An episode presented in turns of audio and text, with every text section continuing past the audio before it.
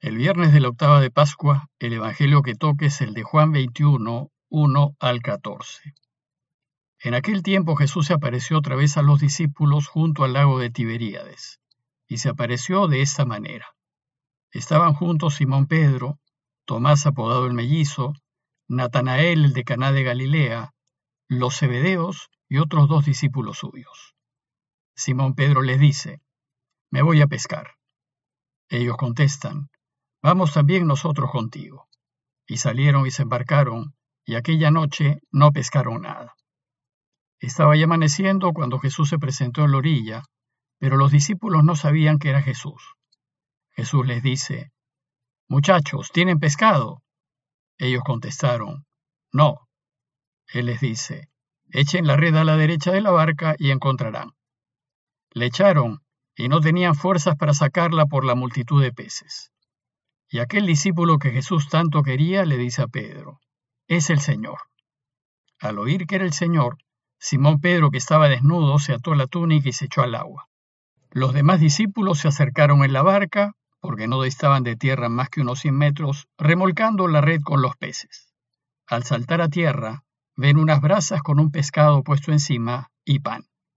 Jesús les dice, traigan de los peces que acaban de pescar. Simón Pedro subió a la barca y arrastró hasta la orilla la red repleta de peces grandes, 153. Y aunque eran tantos, no se rompió la red. Jesús les dice, vamos, coman. Ninguno de los discípulos se atrevía a preguntarle quién era, porque sabían bien que era el Señor. Jesús se acerca, toma el pan y se lo da, y lo mismo el pescado. Esta fue la tercera vez que Jesús se apareció a los discípulos después de resucitar de entre los muertos. Hasta ayer las reflexiones diarias se centraron en los hechos sucedidos el mismo día de la resurrección. Hoy la Iglesia nos invita a meditar en una aparición que tuvo lugar después de ese primer domingo. Pero antes de leerles y comentarles el texto, deseo hacer una breve aclaración. Como dijimos en alguna ocasión anterior, las apariciones de Jesús tienen dos objetivos. Primero, demostrar a sus discípulos que en realidad vive, que efectivamente ha resucitado y que no es una imaginación, ni un espejismo, ni una ilusión. Y segundo, enviar a sus discípulos, a su iglesia, a que vaya y anuncie a todo el mundo la buena noticia del triunfo de la vida. Jesús quiere que salgamos a trabajar, que pongamos manos a la obra, que anunciemos la buena noticia de que es posible vivir para siempre ayudando a todos en todo. Para eso nos envía. Y el texto que hoy les comentaré va a insistir en el trabajo que nos toca hacer.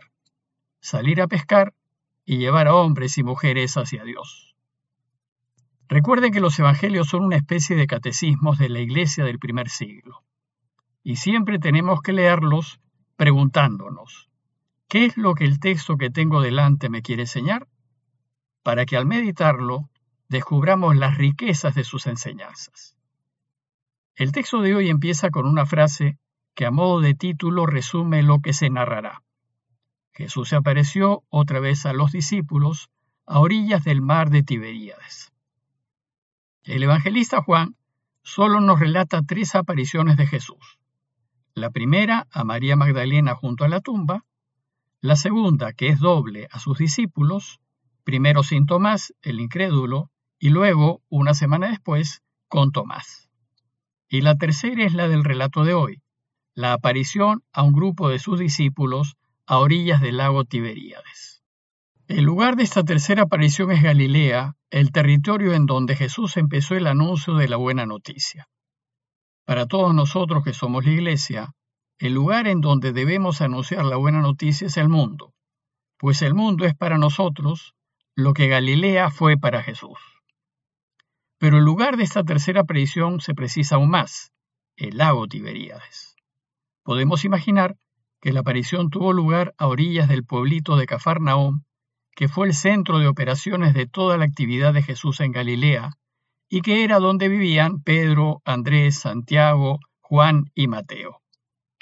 Y nos dice que estaban juntos siete apóstoles, Simón Pedro, Tomás apodado el mellizo, Natanael el de Caná de Galilea, Juan y Santiago, los de Zebedeo, y otros dos discípulos suyos. Podemos imaginar a pescadores típicos que se juntan a orillas del mar antes de embarcarse, y por lo que sigue, esto debió suceder al atardecer de aquel día. Entonces Simón Pedro, el líder reconocido del grupo y amigo íntimo de Jesús, les dijo, me voy a pescar. Pedro, debido a que negó tres veces a Jesús, si bien es cierto que se había arrepentido, había quedado bastante desprestigiado en la comunidad. Sin embargo, el pequeño grupo lo seguía considerando su líder. Y entonces, cuando decide ir a pescar, todo el grupo se le une. Dice el texto que ellos contestaron, también nosotros vamos contigo. Pedro, con toda su fragilidad, es figura del Papa, quien también, con todas sus debilidades, nos invita a ayudarlo a pescar. Y nuestra respuesta debería ser también, nosotros vamos contigo. Entonces el relato nos dice que se fueron a pescar y subieron a la barca, pero aquella noche no pescaron nada. Fue un trabajo de toda la noche, arduo, fatigoso, y al final no pescaron nada. Esta ausencia de peces es lo que marca la enseñanza de hoy.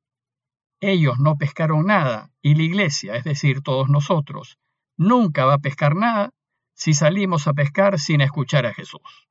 Entonces el relato dice que estaba ya amaneciendo cuando Jesús se presentó en la orilla.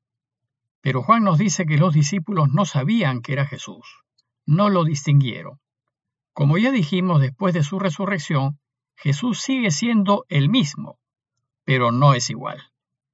La barca se encuentra relativamente cerca de la orilla, más adelante nos dirá que a unos 100 metros, que es una distancia suficiente para hablar en voz alta con quienes están en la orilla y desde la orilla, Jesús les pregunta, Muchachos, ¿tienen algo para comer? Ellos no debieron haber estado de muy buen humor, pues habían trabajado toda la noche y no habían pescado nada. Así es que le respondieron con un seco no. Entonces Jesús, en vez de fastidiarse, los orienta y les dice, echen la red a la derecha de la barca y encontrarán. Hacer esto no tenía mucho sentido, pues pescar de día y además tan cerca de la orilla, no es de mucho sentido común. Otros evangelios cuentan de una situación semejante que sucedió durante la vida de Jesús. Y tal vez esa situación resonó en ellos, pues a pesar de que les pareció insensata la sugerencia del extraño que estaba en la orilla, decidieron hacerle caso y echaron la red. Y el Evangelio nos dice que el resultado fue impresionante pues no tenían fuerzas para sacarla por la abundancia de peces. Juan nos quiere enseñar que sólo cuando le prestamos atención a Jesús y seguimos sus sugerencias, entonces daremos mucho fruto. Lo cierto es que la captura debió ser una experiencia sorprendente para todos ellos, pescadores de profesión, pues parece que nunca vieron algo así.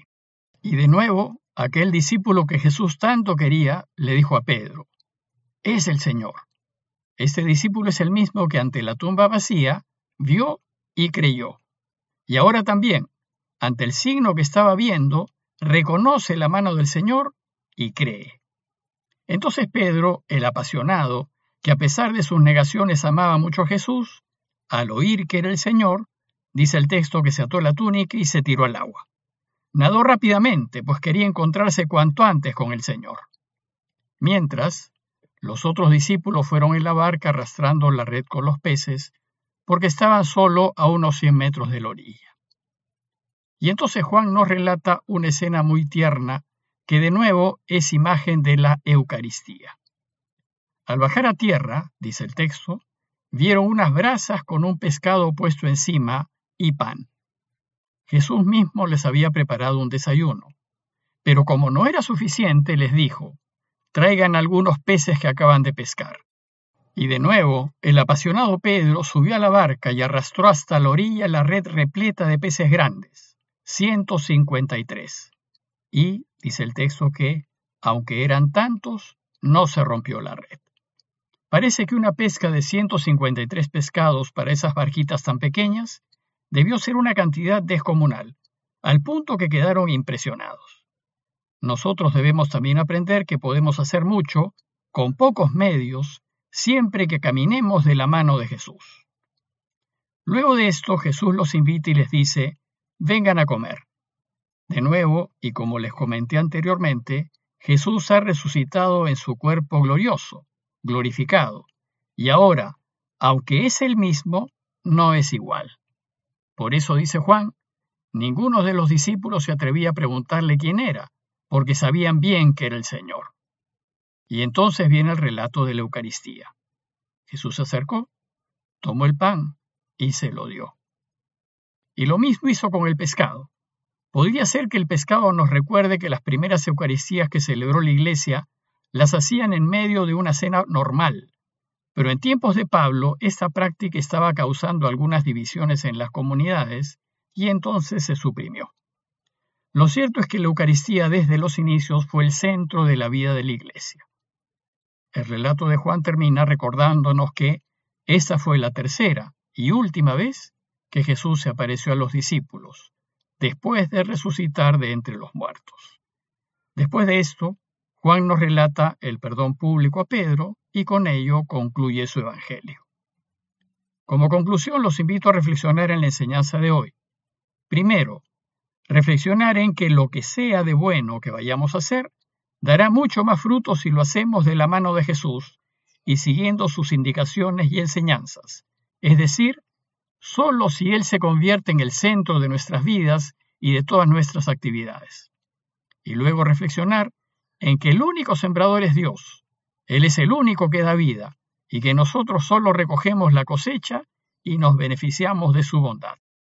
Pidámosle pues a Dios que en medio de las actividades ordinarias de la vida seamos capaces de escuchar cómo Él nos habla y nos sugiere a fin de que elijamos hacer siempre su voluntad. Parroquia de Fátima, Miraflores, Lima.